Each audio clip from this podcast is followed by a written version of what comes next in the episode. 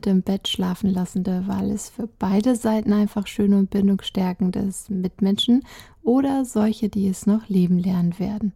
Ich bin Marike von Animari, zertifizierte Hundetrainerin und Hunde- und Katzenverhaltensberaterin und ich begrüße euch an diesem vielleicht sogar angenehm sonnigen Tag zu einer neuen Folge des Animari Podcasts.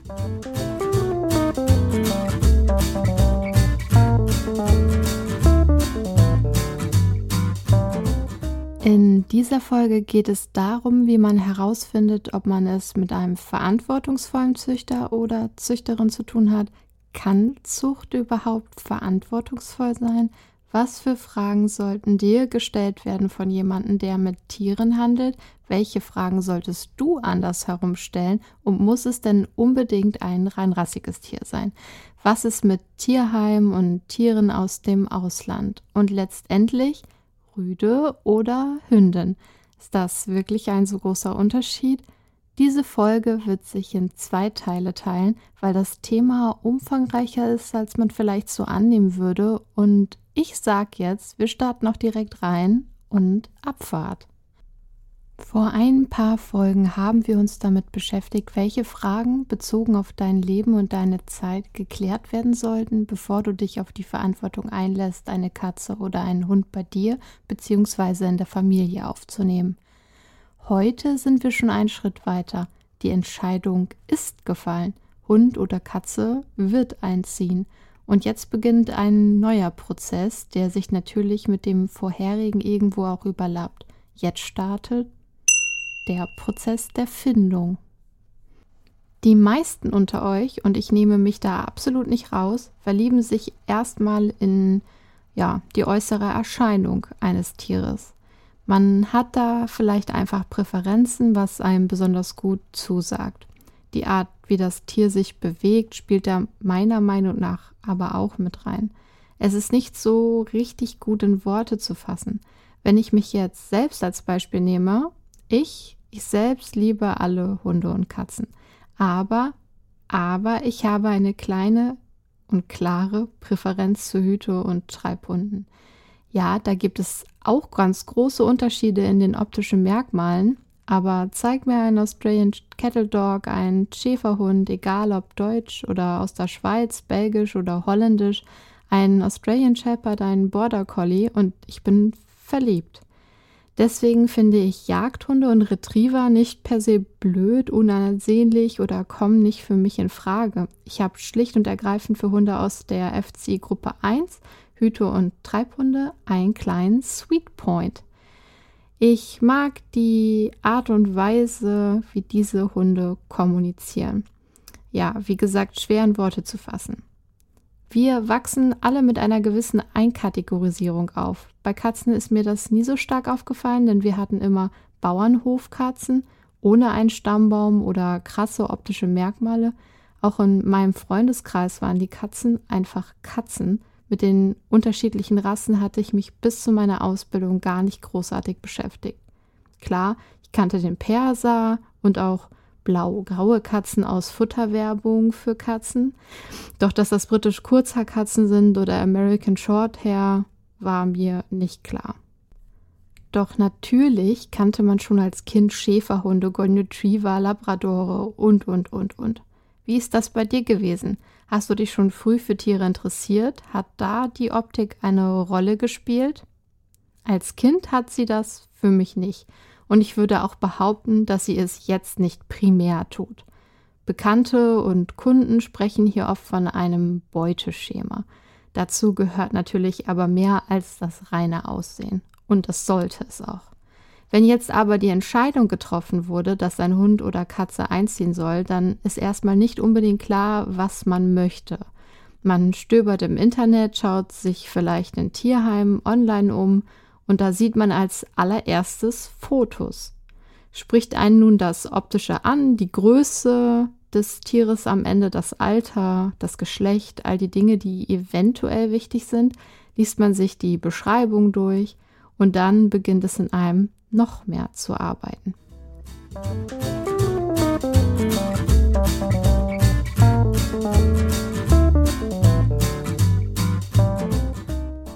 Natürlich, manche haben schon von vornherein ganz feste Vorstellungen und wissen, das muss auf jeden Fall eine britisch Kurzhaar sein, auf jeden Fall ein Golden Retriever, weil wir haben gehört, dass die und die Rassemerkmale mit dieser Rasse eben einhergehen. Und deswegen kommt für uns nur das in Frage.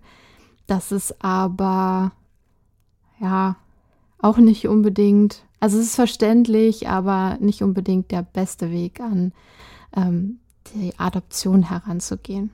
Aber gehen wir noch mal kurz einen Schritt zurück.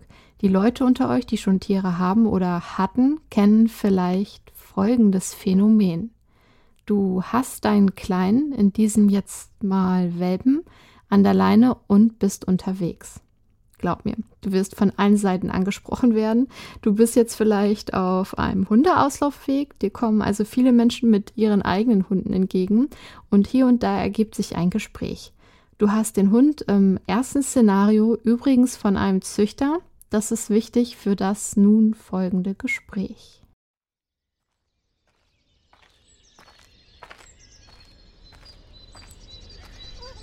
Hallo, oh, das ist aber ein süßer. Der ist wirklich ganz, ganz, ganz putzig. Rüde oder Weibchen? Und wie alt ist denn der kleine Schatz? Oh, danke. Ja, er ist jetzt 17 Wochen alt. Er, also ein Rüde. Und deiner? Meiner, meiner ist schon sieben Jahre alt, ja. Ja, was ist denn das für einer? Ist der reinrassig oder aus dem Tierschutz? An dieser Stelle kann das Gespräch in zwei Richtungen gehen. Er ist vom Züchter. Wenn er mal groß ist, will er ein Border Terrier werden. Oh, ja, also unsere Molly Unsere, unsere Molly ist aus dem Tierschutz, aus dem Ausland, Rumänien. Es gibt ja einfach schon so viele Hunde auf der Welt. Da wollten wir nicht auch noch dazu beitragen, dass noch mehr produziert werden. Also das muss ja natürlich jeder selber wissen, aber die Zuchthunde haben ja auch heutzutage alle so viele Krankheiten und leben auch viel kürzer als ein gesunder Mischling. Das ist einfach unser Beitrag dazu, die Welt etwas besser zu machen ja, naja, ja, naja, wie gesagt, kein Angriff jetzt, ne? Versteh das jetzt nicht falsch. Drehen wir das Gespräch jetzt mal in die andere Richtung. Dein Hund kommt aus dem Tierschutz, dein Gegenüber hat den Hund vom Züchter. Deine Antwort ist also, wir wir wissen ehrlich gesagt gar nicht, was genau alles drinsteckt. Man geht davon aus, dass wahrscheinlich Schäferhund und Kelpie drin sein könnte. Naja, ein kleines Überraschungspaket. Wir sind gespannt, wie er sich noch entwickelt. Oh, oh, oh ja, das ist schwierig. Da weißt du ja gar nicht, was auf dich zukommt. Krass, ja. Ja, dann hast du ja auch die Eltern nicht kennengelernt, ne? Also mein Bubi, der kommt ja aus gutem Hause. Seine Mutter ist Grand Champion Divine Empress of the Universe und sein Vater Duke Maximilian von Snuggleworth und der Großvater King Zoll Thunderbolt of Olympus. Eine tolle Blutlinie. Eine ganz exklusive Zucht, furchtbar teuer, aber da weiß man halt, was man hat. Ah ja. Natürlich habe ich das Gespräch hier sehr überspitzt dargestellt, aber vielleicht ist dir das auch passiert, dass sich Menschen, denen du begegnest, recht herablassend benehmen, selbst wenn es sehr subtil ist, weil sie dich für deine Entscheidung verurteilen. Aber wie dargestellt geht das absolut in beide Richtungen und beides ist schwierig und nicht sehr fruchtbar. Im Grunde ist es doch so, wenn du dir zutraust, einen Hund aus dem Tierheim, der vielleicht schon traumatische Dinge erlebt hat, in deine Familie zu integrieren, dann ist das jetzt erstmal eine sehr gute Sache. Aber sind die Tiere in den Tierheimen denn wirklich immer so problematisch? Das schauen wir jetzt mal nach und dafür habe ich ein paar Tierheime als Beispiel ausgesucht. Ich habe Tierheime genommen, die mir spontan eingefallen sind und habe ungefiltert auf irgendein Bild geklickt. Ich will damit sagen, dass ich nicht zur Abschreckung jetzt nur schlimme Beispiele raussuche. Ursprünglich aus Russland gerettet, wurde Billy nach einigen Wochen im Tierheim abgegeben.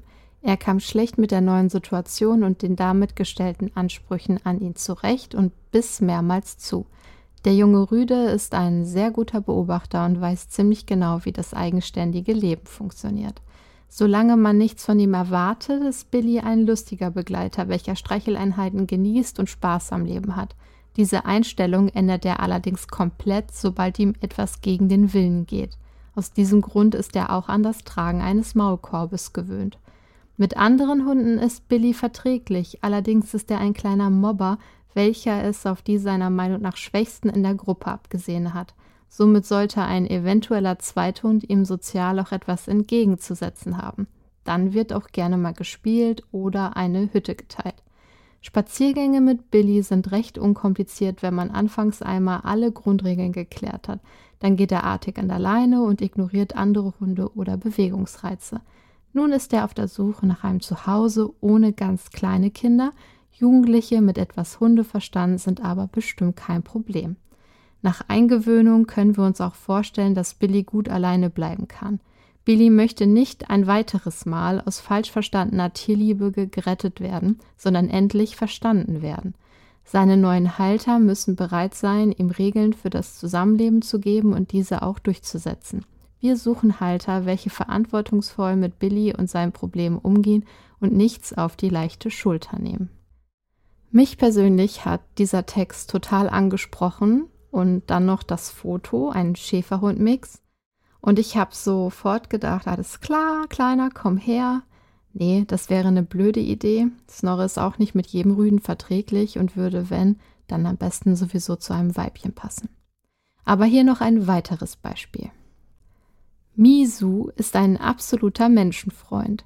Sie freut sich über jeden Zweibeiner, besonders dann, wenn diese ihr auch noch Zuwendung schenken. Die zauberhafte Hündin befindet sich seit März 2022 bei uns im Tierheim. Die Hündin wurde vom Veterinäramt als gefährlich eingestuft, weil sie Artgenossen gebissen hat. Die Halter hatten sich nicht an die daraus resultierenden Auflagen gehalten und mussten Misu bei uns abgeben. Inzwischen ist Misu mehrmals wöchentlich Gast in unserem Tierheimbüro. Hier ist sie glücklich, schläft viel und begrüßt jeden Besucher freundlich. Misu geht gut an der Leine, findet es aber doof, dabei den vorgeschriebenen Maulkorb zu tragen. Bei Hundebegegnungen zeigt sie aber schnell, dass der Maulkorb nötig ist. Das vermeintliche Lamm zeigt sich dann ausgesprochen angriffslustig, lässt sich aber von erfahrenen Hundeführern gut regulieren. Misu musste im vergangenen Jahr mehrere Operationen durchstehen. Zwei erfolgreiche Kreuzband-OPs und die Kastration haben es leider verhindert, dass wir sie auf den nötigen Wesenstest vorbereiten konnten.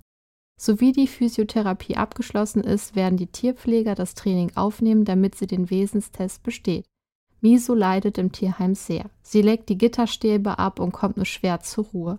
Ihre Highlights sind die Tage im Büro. Für Miso leider viel zu selten. Wir suchen Menschen mit viel Herz und Hundeverstand, die Miso auf ihren letzten Lebensabschnitt begleiten und ihr die Sonnenseite eines erfüllten Hundelebens zeigen. Die Hündin könnte auch ohne bestandene Wesenstest vermittelt werden. Die neuen Halter hätten dann die Aufgabe, nach Vorbereitung sie sicher durch den Wesenstest zu führen. Die Kosten für den Wesenstest werden vom Amt übernommen. So, was denkt ihr? Schwierig? Naja, ist doch klar, die allermeisten Hunde und Katzen landen ja auch aus einem bestimmten Grund im Tierheim. Im Falle des ersten Beispiels ja sogar aus dem Ausland Tierschutz zum Halter, Halterin und dann ins Tierheim. Aber ich kann ja auch jedem den Zahn ziehen, dass das nicht auch mit einem Hund aus einer Zucht passieren kann. Natürlich. Aber es ist auch ein anderes Gefühl, wenn man weiß, was man selbst falsch gemacht hat.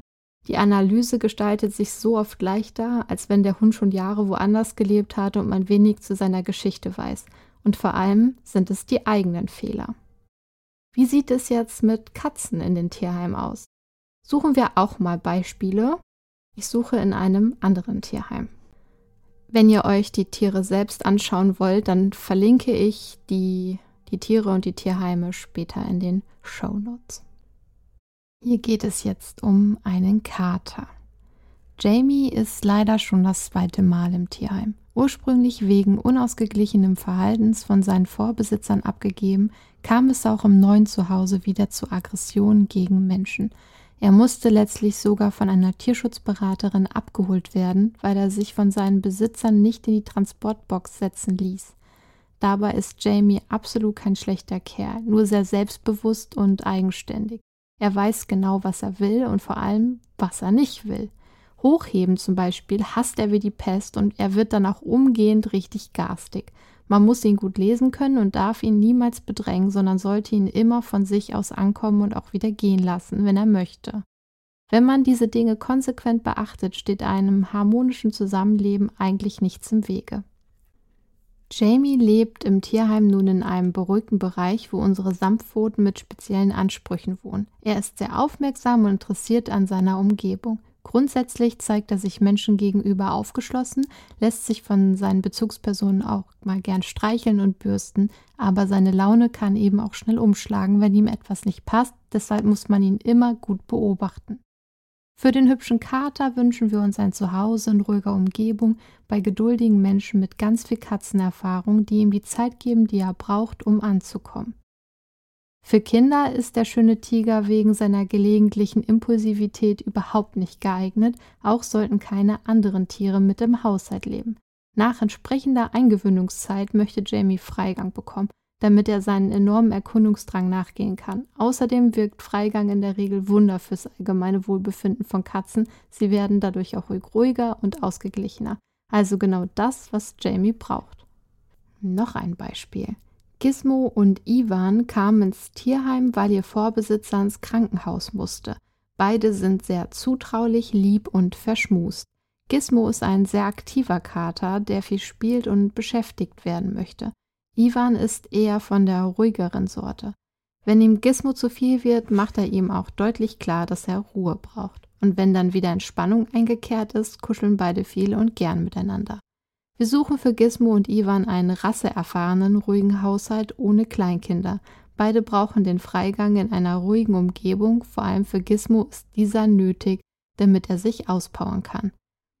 Wer sich jetzt an das Rasseprofil der Siamkatze erinnert, das ich vor einigen Wochen hochgeladen habe, merkt jetzt vielleicht, wie sehr diese Beschreibungen auch schwanken können. Beide Katzenrassen hier, Siam und orientalisch Kurzhaar, gehören zu den Katzen, denen man nachsagt, dass sie Kinder und Trubel recht gern haben. Hier steht jetzt Ruhe und Auslastung gebraucht. Auslastung passt in diesem Fall wieder sehr und auch lässt sich hier herauslesen, dass diese Charaktere der beiden Katzen nicht unbedingt so gut zusammenpassen. Der eine will mehr Ruhe, der andere mehr Action. Trotzdem scheinen sie sich ja sehr zu mögen und werden deswegen auch nur zusammen vermittelt. Top, sehr gut. Bei manchen Tierheimen kann man auf der Webseite Filter nutzen, um eine Vorauswahl treffen zu können. Zum Beispiel kann man gezielt nach Katzen suchen, die noch zwangsläufig einen Freigang brauchen oder die alleine vermittelt werden, Hunde mögen mit Kindern gut klarkommen und so weiter. Ich persönlich könnte jetzt noch lange weiter stöbern, doch dieser kleine Exkurs sollte ja nur ein kleiner Einblick sein und deswegen belassen wir es dabei. Allerdings, meine Katze Eileen kam damals aus dem Tierheim und Sie war ganz wunderbar und hat perfekt zu meinen Lebensumständen gepasst und deswegen ist es jetzt vielleicht Zeit für eine kleine Storytime. Als ich nach Berlin zog, mit ungefähr 18, war ich sehr überfordert von dieser Großstadt. Den damaligen Familienhund, die Schäferhund Rottweiler Mischlingsdame Leica, konnte ich in die große Stadt nicht mitnehmen. Sie war Haus und Garten gewöhnt und auch schon etwas betagt. Ich fühlte mich schnell überfordert und einsam in der riesigen Stadt. Da es mir zunehmend immer schlechter ging, kamen meine Eltern und meine liebe Oma auf die Idee, dass es mir helfen könnte, wieder ein Tier um mich zu haben. Gleichzeitig war aber auch klar, dass ein Hund nicht in Frage kommen würde, zeittechnisch alleine nicht. An Züchterkatzen wurde auch kein Gedanke verschwendet. Ich hatte keine Familie oder bestimmte Ansprüche, die eine Katzenrasse erfüllen sollte. Eine ruhige, schon etwas ältere Katze sollte es sein, die in der Wohnung auch zufrieden sein könnte und nicht mit anderen Artgenossen vielleicht verträglich ist und deswegen alleine vermittelt wird. Mein Vater besuchte mich also und wir besuchten das Katzenhaus im Tierheim Berlin. Es gab große Räume, wo sich mehrere Katzen aufhielten, miteinander spielten und Spaß hatten und es gab einzeln gehaltene Katzen, die separat in kleineren Räumen wohnten. Vor einem Fenster blieb ich länger stehen. Ich konnte die Katze, die darin wohnte, gar nicht so richtig sehen. Sie lag in einer kleinen Katzenhülle, ungefähr auf unserer Kopfhöhe. Und man sah nur zwei orange-kupferfarbene Augen herausleuchten. Ich las ihre Beschreibung an der Glasscheibe. Eine ruhige und schüchterne Katze sollte diese sein, zwischen sieben und acht Jahre alt. Mein Vater stand vor einer anderen Glaswand mit einer sehr lebendigen, verspielten Katze, die versuchte mit ihren Pfoten seine Finger an der Glaswand zu fangen. Sie war sehr umgänglich und meinem Papa gefiel die aufgeschlossene und lebendige Art.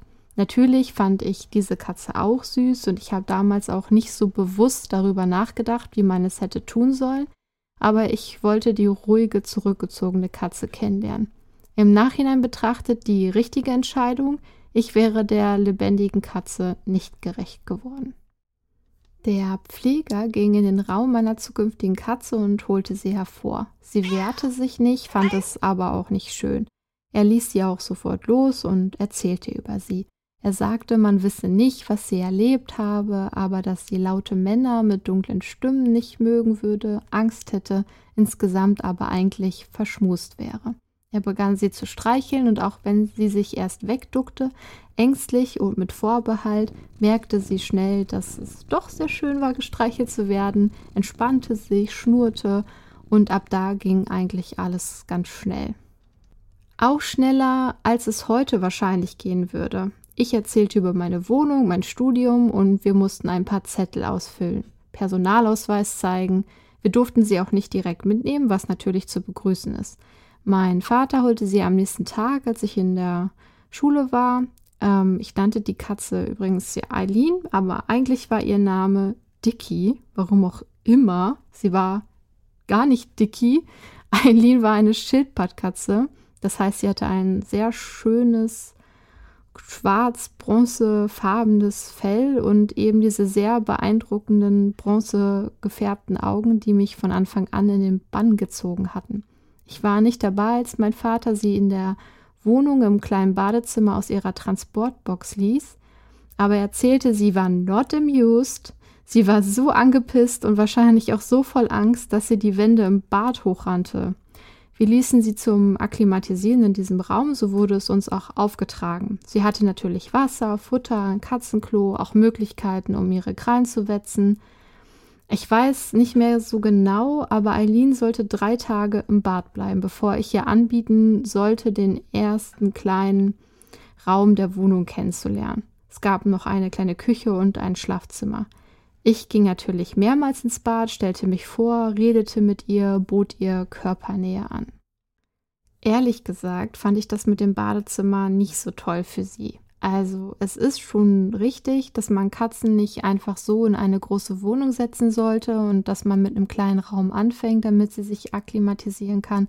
Das Badezimmer hat sich dafür angeboten, aber es war kalt, klein und klamm.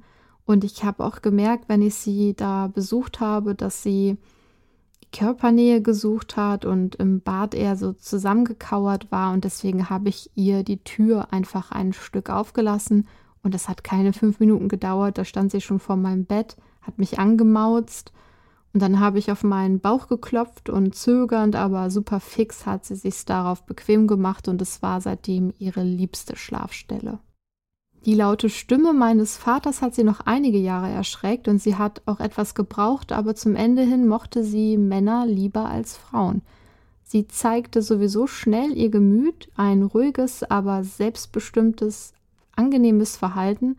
Ich habe sie nie getragen oder hochgehoben, das mochte sie nicht und das habe ich selbstverständlich respektiert. Sie hat viel mit ihrer Stimme kommuniziert, wenn ihr etwas missfiel, beispielsweise wenn ihr Napf leer war oder man zu lange weg war. Sie quäkte einen dann so lange an, bis man sich endlich hinlegte und sie auf einen draufhüpfen konnte und ihren Thron sozusagen besteigen konnte. Ich bin mit ihr Zug gefahren, quer durch Deutschland nach Hause in den Semesterferien. Und auch da zu Hause hat sie sich schnell akklimatisiert. Wir hatten sehr lange eine wirklich große Bindung und ich bin ihr sehr dankbar, denn sie hat schlagartig mein Leben verbessert durch ihre Anwesenheit. Es war eine sehr gute Entscheidung, diese Katze aus dem Tierheim zu holen. Es gibt über ihre Entwicklung noch mehr zu sagen, doch dazu an anderer Stelle mehr. Dann erzähle ich euch, warum es die beste Entscheidung war, sie bei meinem besten Freund, damaligen Mitbewohner zu lassen und nicht mitzunehmen, trotz all der Jahre, die wir miteinander verbracht haben und die wir uns ergänzt haben. Und auch erzähle ich euch, wie es war, als ich schließlich über die Regenbogenbrücke gehen musste, aber nicht heute. Was könnten also gute Gründe sein, sich für ein Tier aus dem Tierheim zu entscheiden? Es liegt auf der Hand und es beißt euch fast in die Nase. Du tust Gutes, wenn du es dir reichlich überlegt hast und die Kapazitäten für das gewählte Tier hast. Sei bei dieser Entscheidung einfach ehrlich zu dir selbst, lern das Tier kennen, lass dich beraten und erinnere dich daran, dass diese Entscheidung bedeuten kann, eine Zeit auch eingeschränkt leben zu müssen – Hast du ein Tier, das noch nicht alleine bleiben kann, kannst du nicht erwarten, dass es das in zwei Wochen, in denen du Urlaub hast, lernt. Du musst vorher wissen, wie du diese Zeit gestalten kannst. Das bedeutet dann auch lange Zeit vielleicht kein Kino oder mit Freunden unterwegs sein. Es bedeutet konsequentes, langsames und geduldiges Training. Eine Sache ist auch noch ganz wichtig. Es kann sein, dass das Tier deiner Wahl bei dir einzieht und es super klappt die ersten drei Tage, die erste Woche, ihr lernt euch kennen und es ist einfach mega. Du verstehst gar nicht, was die Halter vor dir für ein Problem hatten. Doch dann plötzlich kracht es. Und das ist ganz normal. Menschen, die einen sozialen Beruf haben, in einem sozialen Beruf arbeiten, kennen das bestimmt. Ein neues Kind kommt in die Kindergartengruppe, man ist begeistert als Erzieher, so easy, so leicht. Und dann plötzlich Dinge, die man nicht erwartet hat. Jede Pflegemutter oder Pflegevater kennt dieses Phänomen und bei unseren Tieren ist das absolut das Gleiche. Und das liegt auch auf der Hand. Man ist neu, man passt sich an, man checkt alles aus, man ist verunsichert, verschüchtert. Man muss sich erstmal akklimatisieren, man muss ankommen. Und vielleicht ist auch einfach die erste Zeit kein Triggerpunkt da gewesen für deine Fellnase. Ich will dir auch gar keine Angst machen. Ich will dich nur sensibilisieren.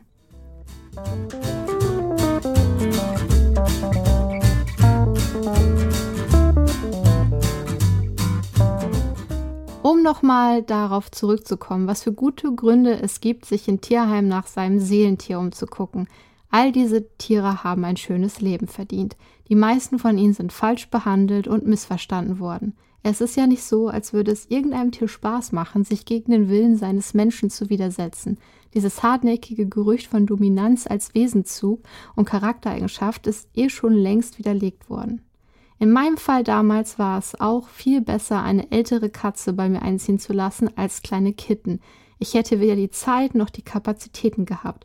Wenn man sich nicht gut auskennt mit Hunden, aber sich einen in seinem Leben wünscht, kann es auch richtig hilfreich sein, im Tierheim einen betagteren Hund kennenzulernen, der zum Beispiel im Tierheim gelandet ist, weil seine Menschen verstorben sind. Nicht jedes Tier dort bringt einen Rucksack voller Probleme mit. Und selbst wenn es einen Vorfall gegeben hat in der alten Familie, vielleicht bist du dennoch genau das, was das Tier in seinem Leben braucht. Ich wiederhole mich hier gerne, sei hier wirklich ehrlich mit dir selbst. Es gibt falsche Gründe für eine Adoption. Wo wir gerade von traumatisierten Tieren sprechen. Auch viele Menschen mit psychischen Problemen oder einer gewissen Instabilität wünschen sich ein Tier. Und weil sie sich teilweise in den misshandelten und zurückgelassenen Tieren widerspiegeln, ist es auch eben oft ein Tier aus dem Tierheim. Und damit kommen wir zu einer nächsten Frage. Ist es okay, fair, ein Tier als seelischen Beistand zu adoptieren? Die Frage ist gar nicht so leicht zu beantworten und auch hier kommt es wieder drauf an. Wenn du also selbst ganz große Angststörungen in deinem Leben hast, kann dir ein Tier natürlich helfen. Klar, Tiere haben eine große therapeutische Wirkung. Punkt. Und auch bei mir war Eileen damals als seelische Stütze gedacht. Eileen ist aber auch kein Hund gewesen, den ich mit meiner Unsicherheit ebenfalls unsicher mache. Der Gedanke, dass ein Hund, der viele Ängste mitbringt, und ein Mensch, der ebenfalls viele Ängste mitbringt oder Traumata erlebt hat wie das Tier, dass die beiden sich gegenseitig heilen können, der hinkt gewaltig. Es mag hier und da mal ein Beispiel gegeben haben, wo es geklappt hat, aber dann hat das geklappt, weil sich der Mensch so sehr zusammengerissen hat, um stark für das Tier sein zu können und so Hürden überwinden konnte. Du kannst aber in der Situation vorher nicht wissen, ob es so sein wird. Und im schlimmsten Fall bist du mental nicht stark genug. Und was dann? dann leidet ihr beide und landet in einer gewaltigen Abwärtsspirale. Marike, willst du uns damit sagen, dass psychisch kranke Menschen kein Tier besitzen dürfen? Nein, Nein, beruhigt euch, das wollte ich auf gar keinen Fall damit sagen, aber ein Tier zu adoptieren, weil man sich in ihm widerspiegelt und die Hoffnung hat, sich gegenseitig heilen zu können, ohne einen Background, der einen da vielleicht unterstützt, mit dem das abgesprochen ist, etc., führt oft nur zu Chaos. Du solltest auf jeden Fall in der Lage sein, dein Tier, das vielleicht aus Angst, Beißen oder Kratzen attackieren würde, vor anderen Menschen zu schützen. Und dazu gehört auch sehr oft das Nein sagen. Und dann muss man sich viel anhören. Ich habe mich schon auf der Straße anschreien lassen, weil ich für meinen Hund keinen Leinkontakt mit einem anderen Hund wollte und mir wurde dann vorgeworfen, dass ich meinen Hund sozial verwahrlosen lassen würde. Ja, true story. Also versteht mich bitte nicht falsch, Emotional Support Dogs beispielsweise sind eine wunderbare Sache, gerade bei Sozialphobien, doch in diesem Fall führt einem der Hund durch die Situation, weil er zum Beispiel sehr souverän ist. Seid ihr es beide nicht, könnt ihr in den meisten Fällen nicht gut miteinander wachsen. Es ist vorsichtig ausgedrückt sogar unfair dem Tier gegenüber, ein Zuhause anzubieten, das fragil und unsicher ist. Seid dir selbst deinen Stärken und Schwächen bewusst, bevor du dich entscheidest. Das möchte ich dir einfach an dieser Stelle mitgeben. Oh, und noch was. Tiere werden auch im Tierheim abgegeben, weil sie krank sind und die ehemaligen HalterInnen sich die Kosten nicht mehr leisten wollten oder konnten. Auch du musst damit rechnen, dass beim älteren Tier oder einem Tier mit Vorerkrankung hohe Kosten auf dich zukommen können. Ältere Tiere versichern zu lassen ist oft nicht so einfach, vor allem wenn sie schon eine Vorerkrankung mitbringen. Was werden die Tierheim-Mitarbeiter von dir wissen wollen? Du füllst einen Antrag aus, der variiert natürlich von Tierheim zu Tierheim, aber im Grunde ist es ja das gleiche. Stell dich auch auf einen Hausbesuch ein, vorher oder auch nachher oder beides. Als erstes gibt es da aber die Selbstauskunft. Du füllst das Übliche aus, deine Anschrift, deinen Namen, wie du zu erreichen bist, dann wird es etwas persönlicher. Wie viele Personen leben im Haushalt? Ist das Tier vielleicht auch unter einer anderen Adresse anzutreffen? Wie viele Kinder leben im Haushalt? Wie alt sind diese? Wohnst du zur Miete? Hast du Eigentum? Wie groß ist die Wohnfläche? Wie groß ist der Garten? Ist der Garten eingezäunt? Wenn ja, wie hoch? Ist der Vermieter einverstanden? In welcher Etage lebst du? Gibt es einen Fahrstuhl? Bist du berufstätig? Wenn ja, von wann bis wann? Oder hast du gar Schichtdienst? Kann der Hund mit zur Arbeit? Schriftliche Genehmigung in diesem Fall dem Tierheim vorzulegen? Wurde die Tierhaltung schon mal überprüft? Gab es schon mal ein Tier aus dem Tierheim, aus dem Tierschutz? Wie lang ist das Tier regelmäßig alleine? Gibt es Tiere im Haushalt? Wenn ja, welche haben diese Tiere einen Impfschutz? Wie lange ist dieser gültig? Sind die Tiere kastriert? Das ist nur ein Beispiel. Ich habe auch schon gehört, dass vorgezeigt werden musste, dass man ein Einkommen hat ob das rechtlich okay ist, kann ich an dieser Stelle nicht sagen, nur eben, dass man sich auf eine gründliche Durchleuchtung gefasst machen muss. Übrigens gibt es in manchen Bundesländern wie Niedersachsen die Pflicht, bei einer Hundehaltung eine Prüfung abzulegen, eine Führer, Hundeführerscheinprüfung. Ja, da muss man einen praktischen und einen theoretischen Teil absolvieren und den theoretischen Teil muss man machen, bevor das Tier einzieht. Ja, bedenke das einfach. Sogenannte Auslandshunde, auch eine Möglichkeit? Alles klar. Tierheim ist also jetzt die eine Möglichkeit. Wie sieht es denn mit Hunden aus dem Ausland aus, sogenannten Tierschutzhunden? Wobei das verwirrend ist, denn Tierschutz fängt natürlich vor deiner eigenen Haustür an und natürlich zählen auch Tierheime zum Tierschutz. Aber wir reden jetzt im nächsten Schritt von der Adoption eines Hundes aus dem Ausland.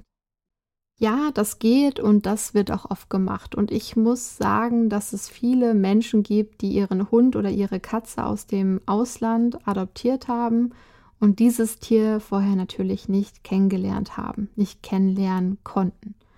Ich persönlich betrachte das kritisch. Oftmals ist es so, dass die Tiere via YouTube-Video, Steckbrief online vorgestellt werden und der Mensch schaut sich das dann an und denkt, hey, den finde ich knorke und dann geht's los. Es beginnt in der Regel wieder mit einer Selbstauskunft.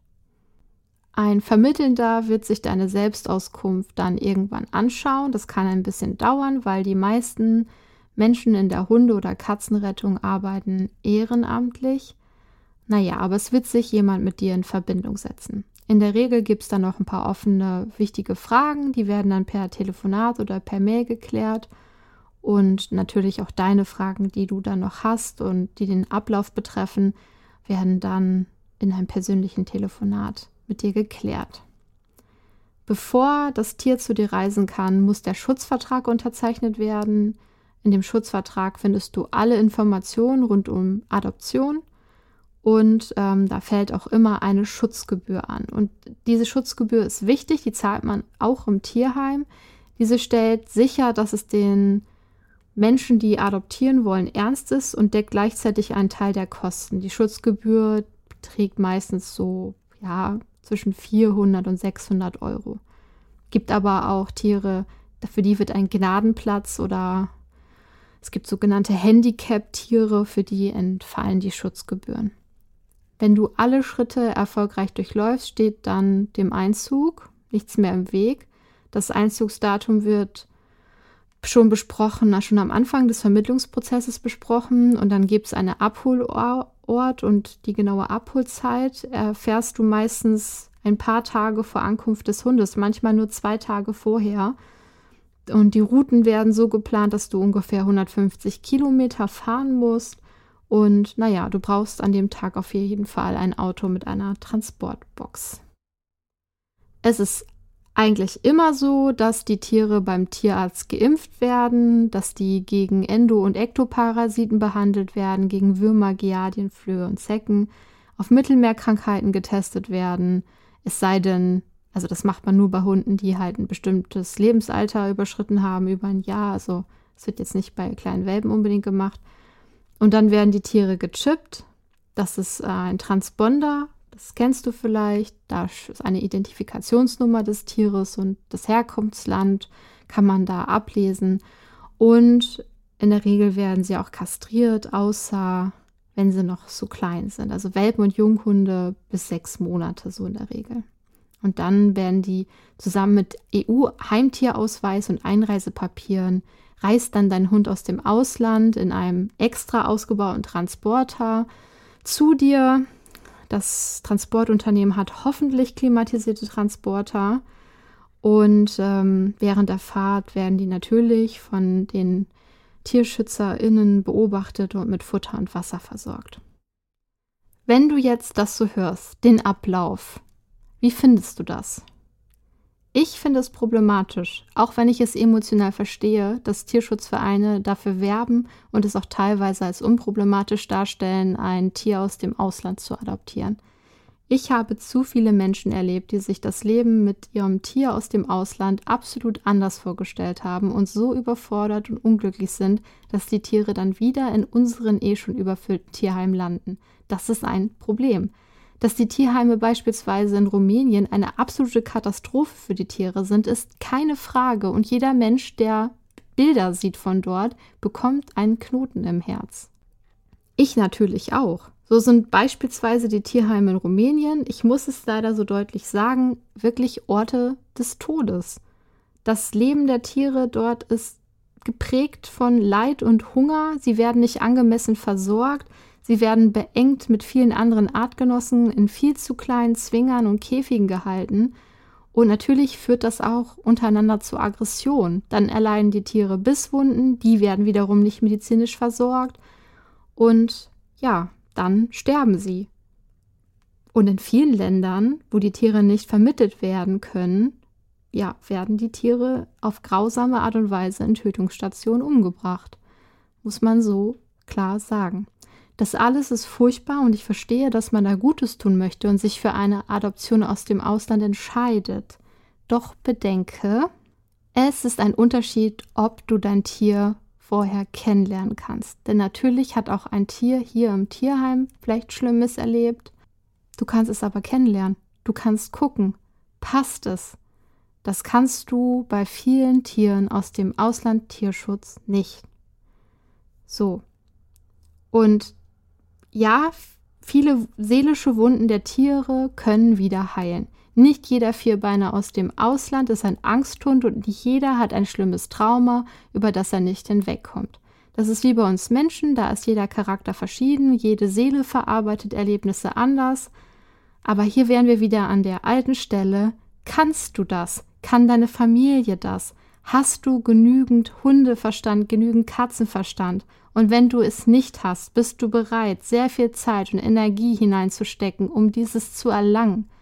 Es gab schon Kunden, die sind weinend zusammengebrochen, dabei war der Hund an der Leine wirklich nicht das schlimme Monster, das sie mittlerweile in ihm gesehen haben, aber sie konnten ihn weder alleine lassen, er hat dann alles zerlegt, noch war er verträglich mit anderen Hunden oder Kleinkindern. Zusätzlich war jetzt in diesem Fall die Frau alleine und chronisch krank.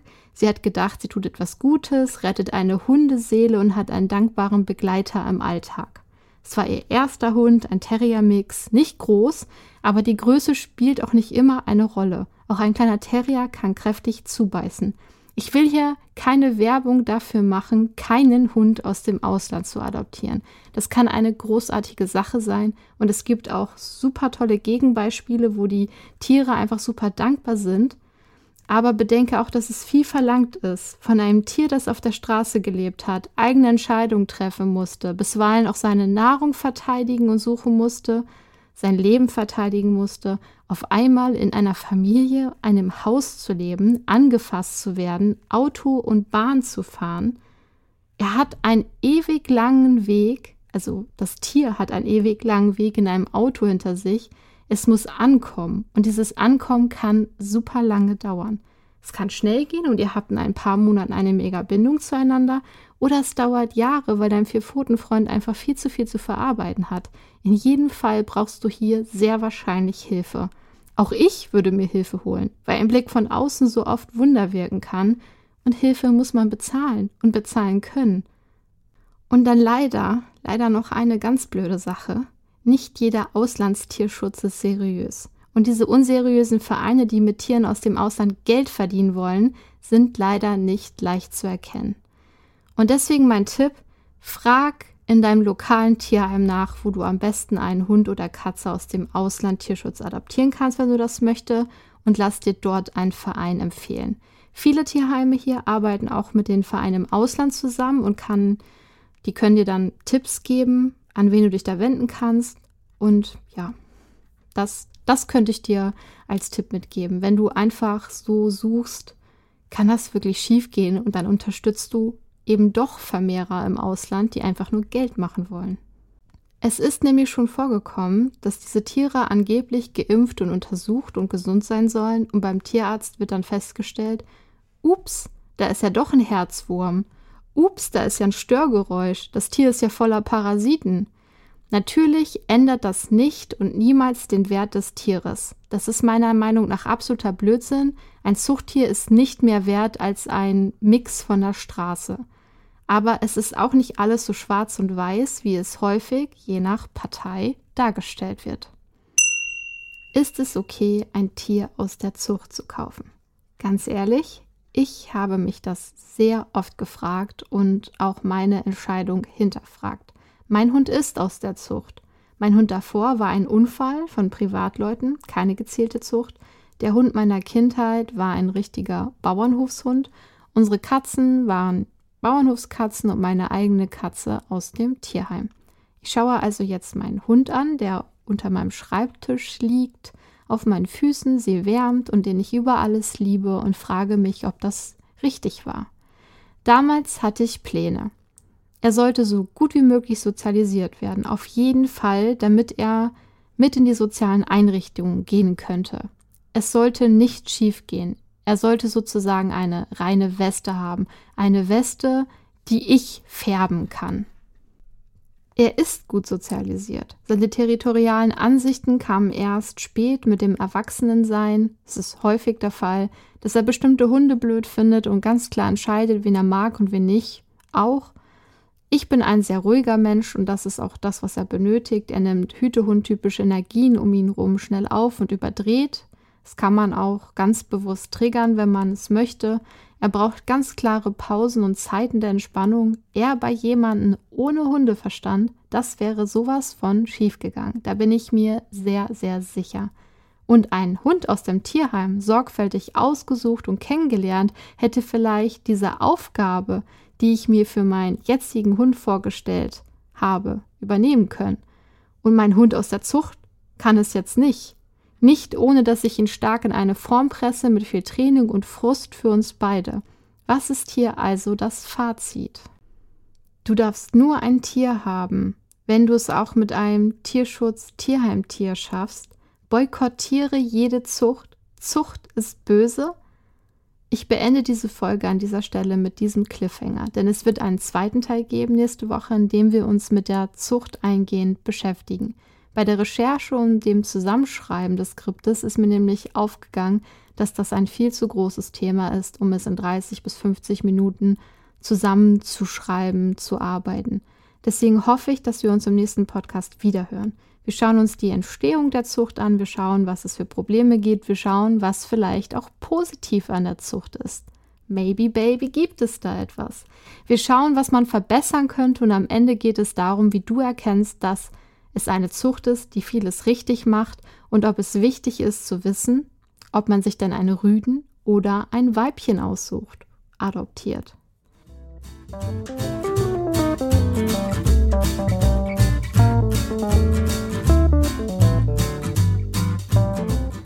Dann noch eine kleine Sache meinerseits. Ich würde mich sehr freuen, wenn ihr diesen Podcast weiterempfehlt an Freunde oder Bekannte.